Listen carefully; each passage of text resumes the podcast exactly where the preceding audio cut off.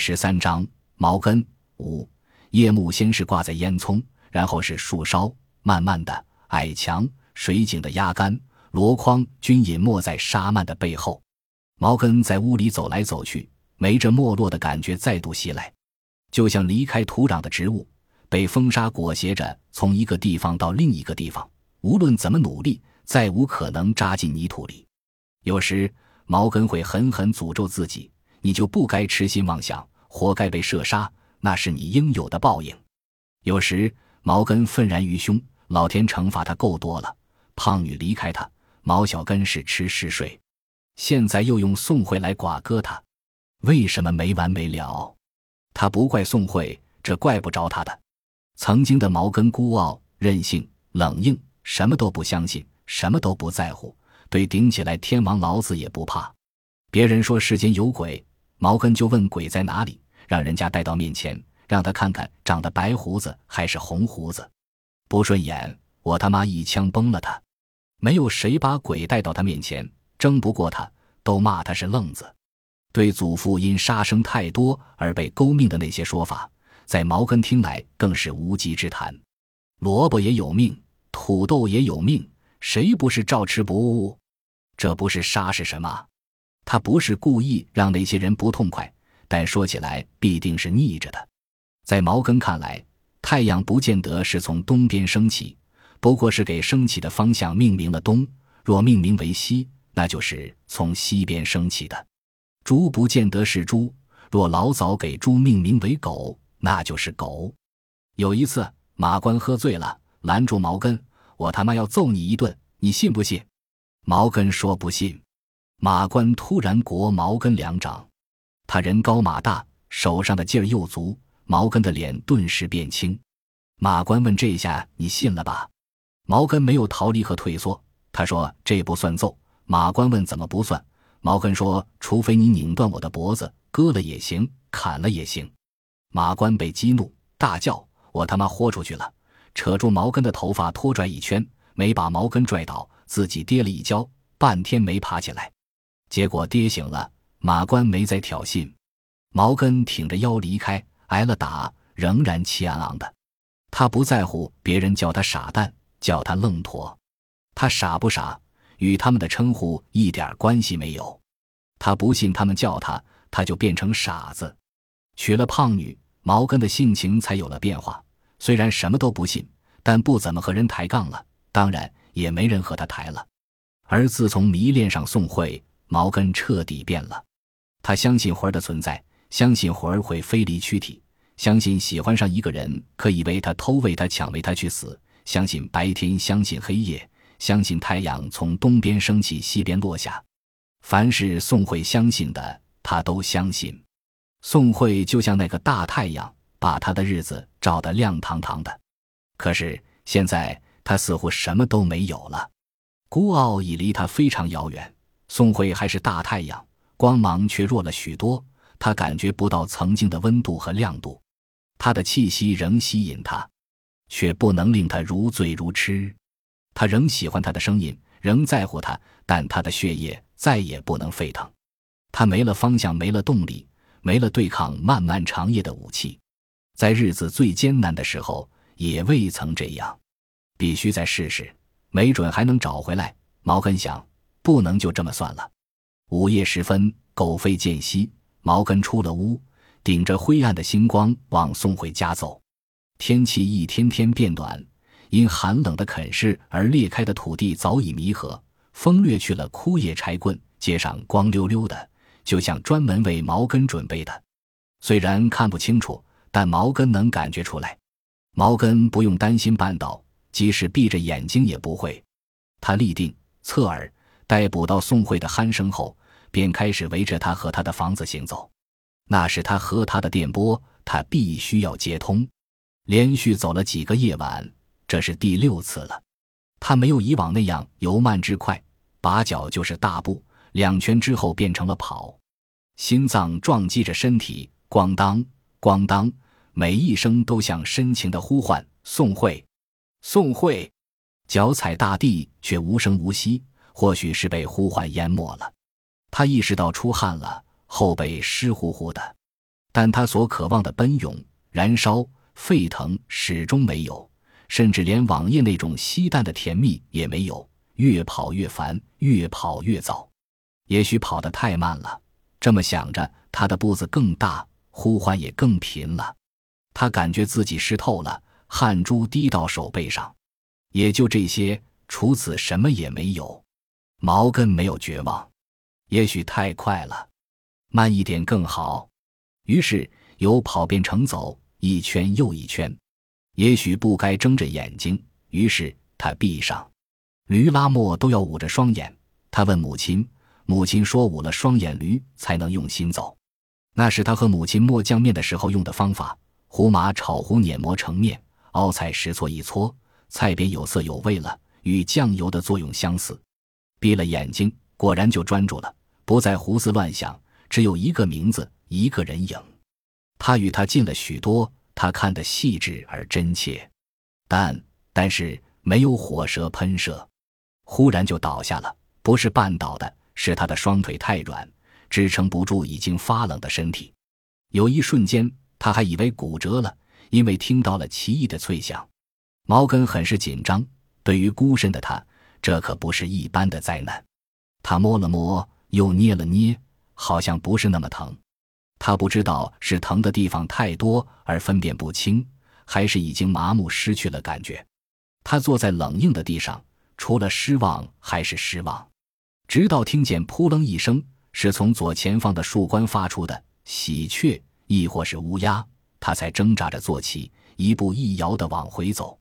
毛根不记得怎么进屋，怎么躺下的，脑袋像灌了泥浆，昏昏沉沉的。那声音来自非常遥远的地方，飘忽不定，但毛根听出是宋慧，他在呼救。毛根想奔向他，但双腿缠着，怎么也迈不开。他努力挣扎，终是徒劳。宋慧呼叫的越来越急。他一定是遇到了危险，他想，他急得大喊，突然从梦中醒来，弹簧一样坐起。宋慧就在窗户外，边敲玻璃边叫，神色慌张。毛根掀掉被子，扑到窗前，他是何以躺下的，鞋都没脱。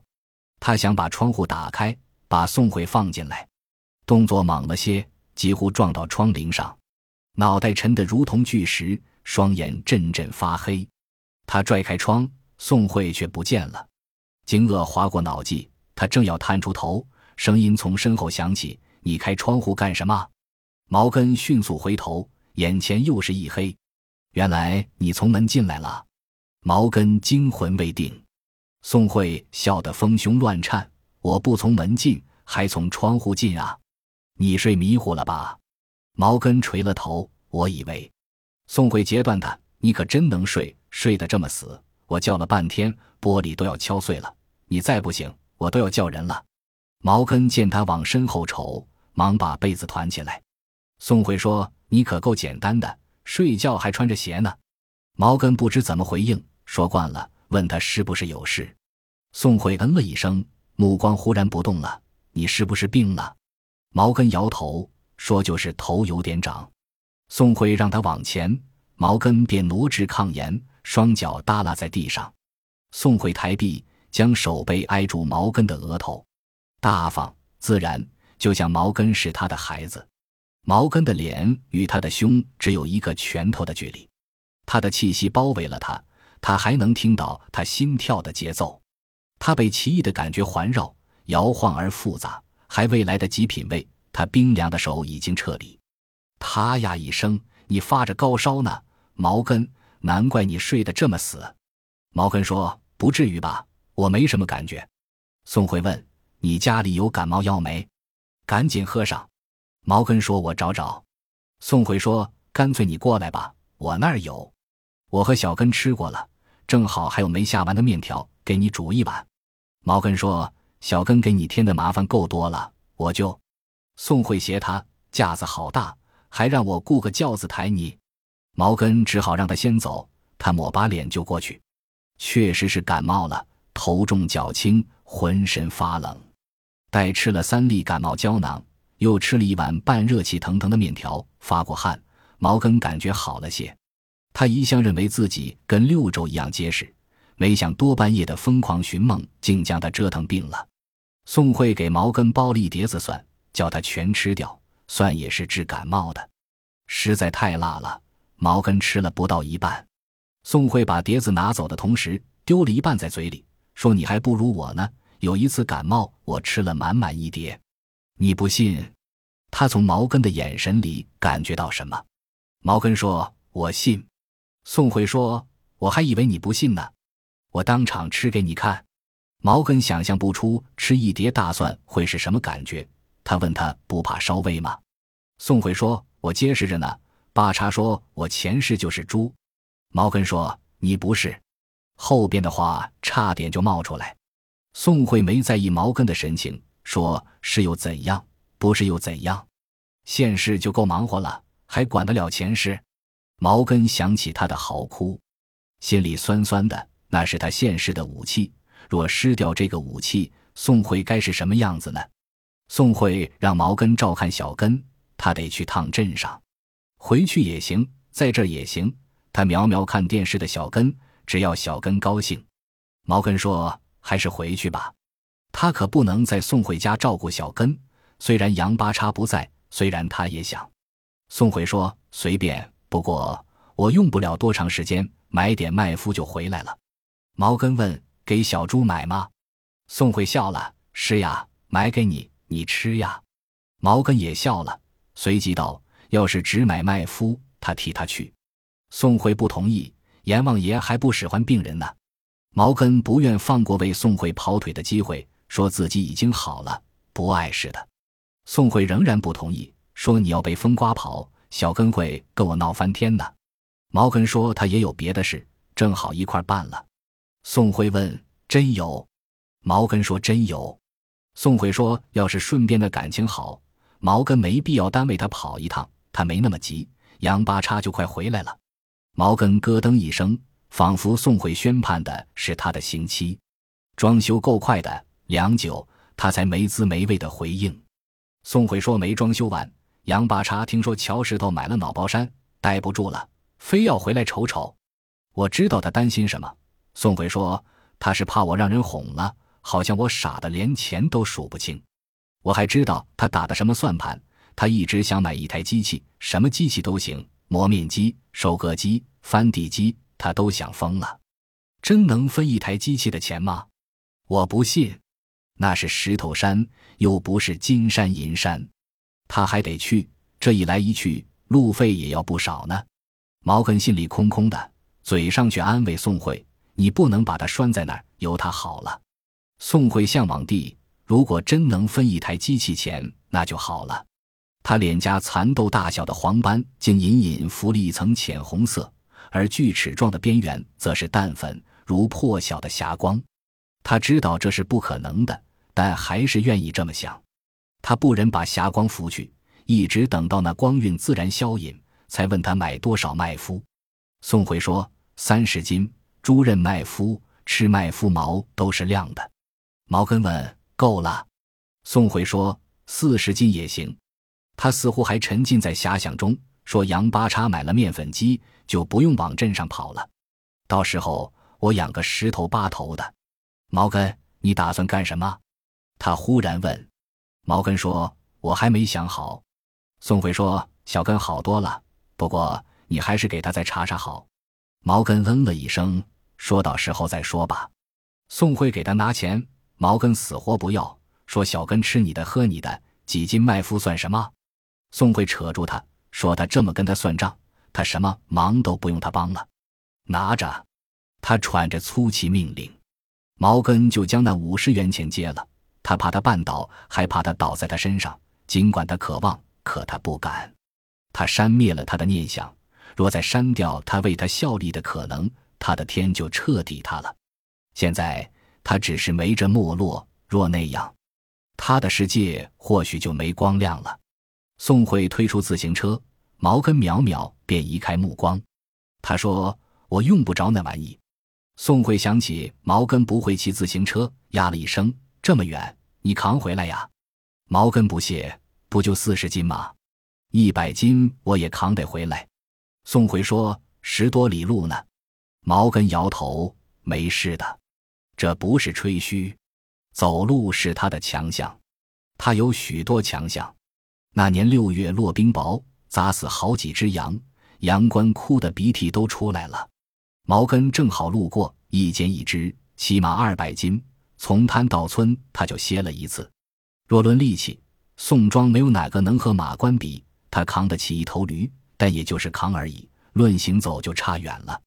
宋慧只好把袋子给他，嘱咐他多歇歇，反正也不急。毛根说：“耽误不了你喂猪。”出村，毛根便甩开大步。不会骑自行车的不多，毛根是一个。当然不是因为他笨学不会，而是他自恃脚力好，用不着自行车。枪他都会组装，骑自行车算什么？他不相信自行车会比步行快。宋太和他比过一次。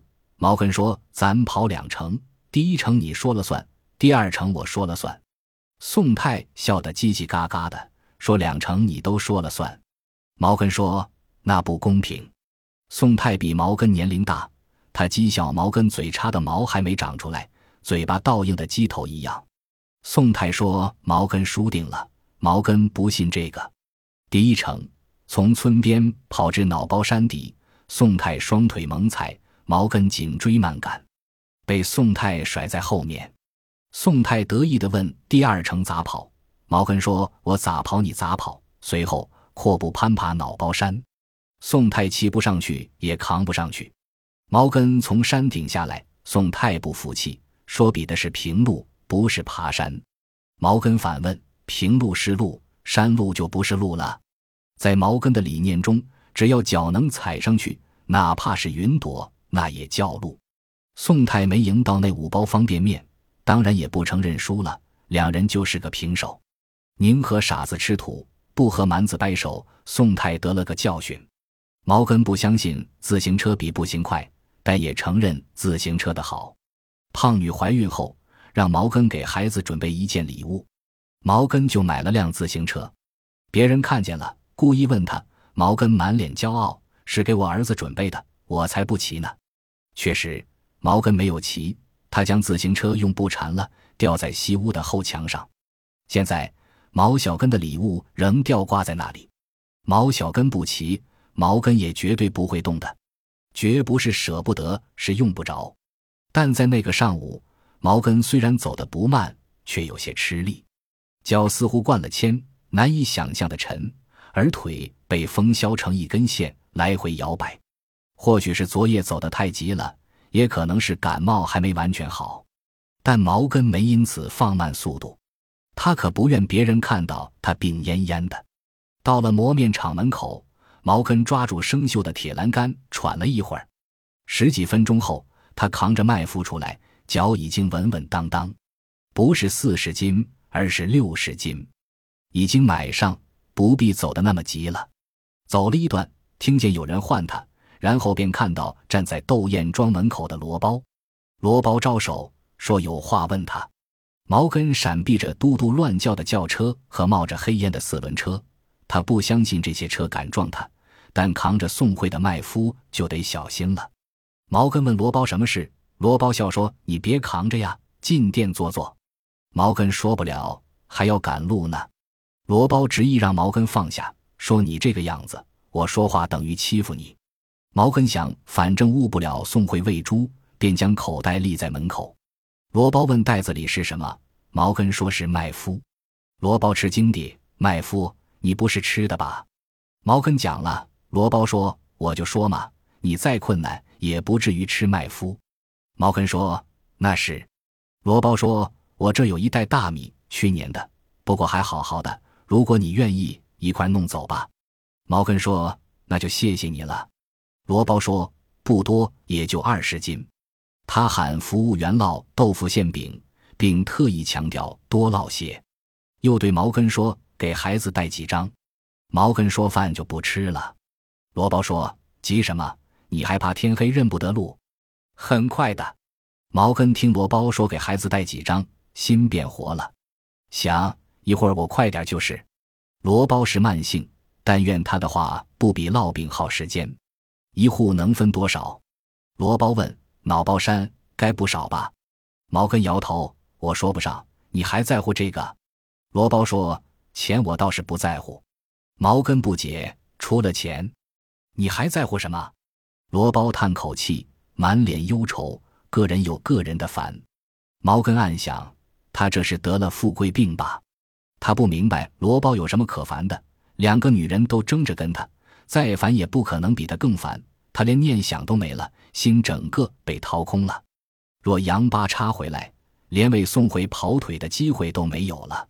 毛根没安慰罗包，实在是不知说什么好。当然，罗包也未必是让毛根劝导他，那是钱庄的本事。你到底想说什么？毛根有些憋不住了。罗包说：“一言难尽呐，不说了。”毛根卸掉了担子，说了：“我也帮不上你什么。”罗包的脸不那么悲了，问：“知不知道乔石头为什么要买脑包山？”毛根说：“钱花不完了，找个借口给大伙发点呗。”罗包缓慢的摇摇头：“直接发就是了，何必费这个劲儿？”毛根说：“我不操心这个。”罗包说：“我就是好奇，乔石头的脑瓜和咱们的不一样，你说他琢磨什么呢？”毛根说：“你该去问他。”罗包抿嘴乐了：“你个毛根，竟往人嘴里塞沙子！”馅饼端上来了，满是黄色的油泡。毛根站起来说：“来不及了。”罗包说：“也不在这一会儿啊，你尝尝新推出的。”毛根飘飘滋滋叫的油泡，吃饱就扛不动了。罗包便将整盘馅饼装进食品袋，给毛根带上，还有大米。毛根扛着麦麸，夹着大米，拎着馅饼，跨着大步，把罗包的话甩得干干净净。他不知道乔石头琢磨什么，不知罗包琢磨什么，也不想知道，那不是他的世界。本集播放完毕，感谢您的收听，喜欢请订阅加关注，主页有更多精彩内容。